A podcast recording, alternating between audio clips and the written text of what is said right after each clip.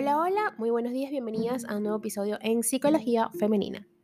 Para quienes son nuevos por acá, mi nombre es Isnaikar Blanco, soy psicólogo clínico y me especializo en la atención a mujeres, trabajando lo que es el empoderamiento, el crecimiento personal y la autogestión emocional. Y el día de hoy vengo a hablarles sobre eh, algunos tratamientos para la ira y la agresividad. Las personas podemos presentar episodios de ira y de agresividad. Así, para hacer frente a los casos en los que la reacción aislada e impulsiva se transforma en hábitos. Existen algunos programas de intervención para ello. La ira y la agresividad son estados emocionales que y conductuales perdón, indeseados, lo que quita o lo que no quita para que todos podamos sufrir de ataques de ira o problemas de agresividad en un determinado momento. En cualquier caso, serán la excepción y no la norma. Y sin embargo, existen personas que han crecido en el conflicto. Se han desarrollado asumiendo que la ira y la agresividad eran un recurso válido para solucionar los conflictos. En determinados adultos, la ira y la agresividad, y en general la impulsividad, forma parte de su personalidad, del patrón comportamental diario que exhiben. En estos casos, necesitamos aplicar programas psicológicos específicos para prevenir y eliminar la ira y la agresividad. Existen fundamentalmente tres enfoques en los tratamientos psicológicos para la ira y la agresividad. El primero, el primero va dirigido al control fisiológico a través de técnicas de relajación. Control de las cogniciones centrado en el uso de autoinstrucciones y la reestructuración cognitiva. Y técnicas basadas en habilidades de comunicación, solución de problemas y negociación.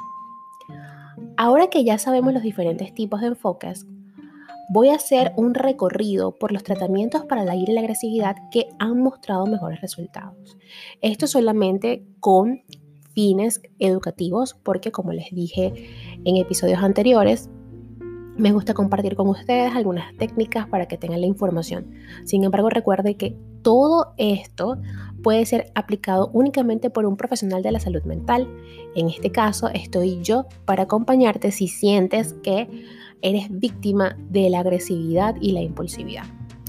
También eh, abro este espacio, este paréntesis para invitarlos e invitarlas, por supuesto, a que si te está gustando este episodio, no dudes en escribirme. Si te estás sintiendo identificada o identificado con este, eh, escríbeme al WhatsApp.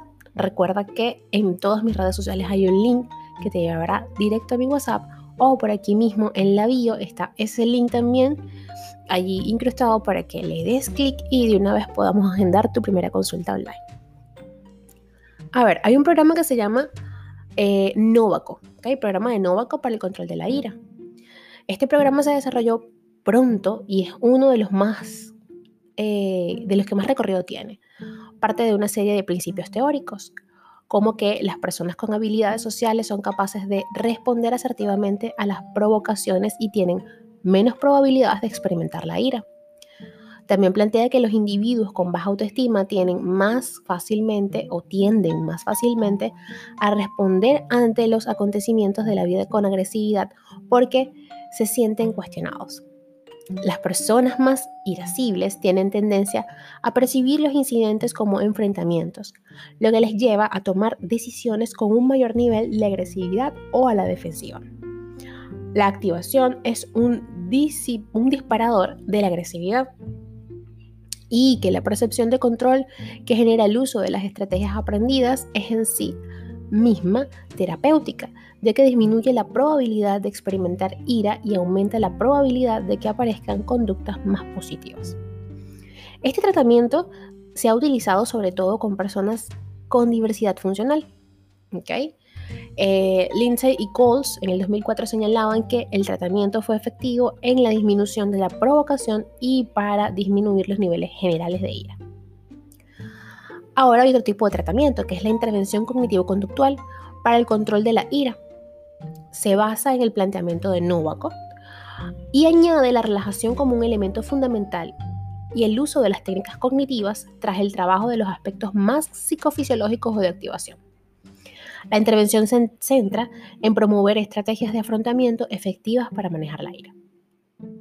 También, por otro lado, tenemos el programa Vivir sin Violencia de Enrique Echeburga o Echeburga, ¿okay? que esto es un español, un, programa español, utilizado también en muchas partes del mundo. ¿okay? Y esto está enfocado eh, al ámbito del maltrato doméstico y la violencia general. Se basa en los principios generales de la terapia cognitivo-conductual. Los autores consideran que se debe realizar lo siguiente. Se debe hacer un trabajo de aceptación de la propia responsabilidad, se debe fomentar la empatía y la expresión de las emociones haciendo una reeducación emocional de la persona agresiva. Trabajar sobre las creencias que llevan a la persona a comportarse de forma violenta. Y analizar el ciclo de la violencia. Acumulación de tensión, explosión y arrepentimiento. Llevar a cabo un entrenamiento en estrategias concretas para controlar cada una de las fases del ciclo de la violencia. Los autores de este mm, programa probaron este tratamiento en hombres condenados por violencia doméstica, identificando cambios significativos en las cogniciones que tienen estos hombres hacia sus parejas y hacia la validez de la violencia como medio para solucionar los conflictos. También se produjeron cambios en la capacidad de autocontrol, tanto en el control de impulsos y mejora de la autoestima y reducción de la sintomatología psicopatológica previa. Existe también otro programa que se utiliza, que es el control del comportamiento agresivo de Goldstein y Keller. Goldstein, como ya lo saben, eh, porque él hablado de él en otros episodios, fue un psicólogo, ¿okay? muy renombrado, y él planteaba, o plantea, mejor dicho, como un aspecto importante de la como un aspecto importante de la intervención, el entrenamiento en valores prosociales, basándose en los trabajos de Colbert y sus etapas del desarrollo moral. ¿okay? Hasta el momento no existen datos sobre la efectividad de la terapia, pero es interesante la aproximación a los valores morales como mecanismo cognitivo de prevención de la violencia. Repito, todas estas, todas estas técnicas deben ser utilizadas única y exclusivamente por un terapeuta. No puedes intentar tú aplicar esas técnicas a tu pareja para que deje de ser agresivo, para que no te golpee o para que no te maltrate o para que no te secuestre emocional y psicológicamente. ¿okay? Recuerda que si eh, te estás identificando con el tema, es importante que acudas a terapia. Existe un último tratamiento que es el tratamiento de Fuller y Coates. Se trata de un protocolo basado en la terapia racional emotiva, que también lo utilizo yo mucho con mis pacientes. ¿Por qué? Porque esto tiene como una combinación entre cognitivo-conductual y humanista, ¿okay? en donde la persona a través del empoderamiento se le hace ver qué es lo que está pasando, cuáles son esos conceptos erróneos o errados que tiene dentro de, de su esquema cognitivo para que cuando los vea pueda lograr efectuar cambios significativos en ellos. ¿okay? En, este, en este tipo de terapia, o este enfoque terapéutico, se requiere la realización de tareas en casa, que pues si has llegado hasta acá y eres paciente mío, sabes muy bien que suelo enviar tareas a casa, ¿ok? Se hace hincapié en la motivación del paciente en todo el proceso terapéutico. También enfatiza la necesidad de elaborar un modelo comprensivo de la agresividad, adaptado a cada individuo, para entender el porqué de sus actos. Se utiliza la terapia racional emotiva para la discusión de las creencias irracionales y el entrenamiento en autoinstrucciones. Esto lo que hace es empoderarte. Si te lo traduzco a cristiano, pues es así.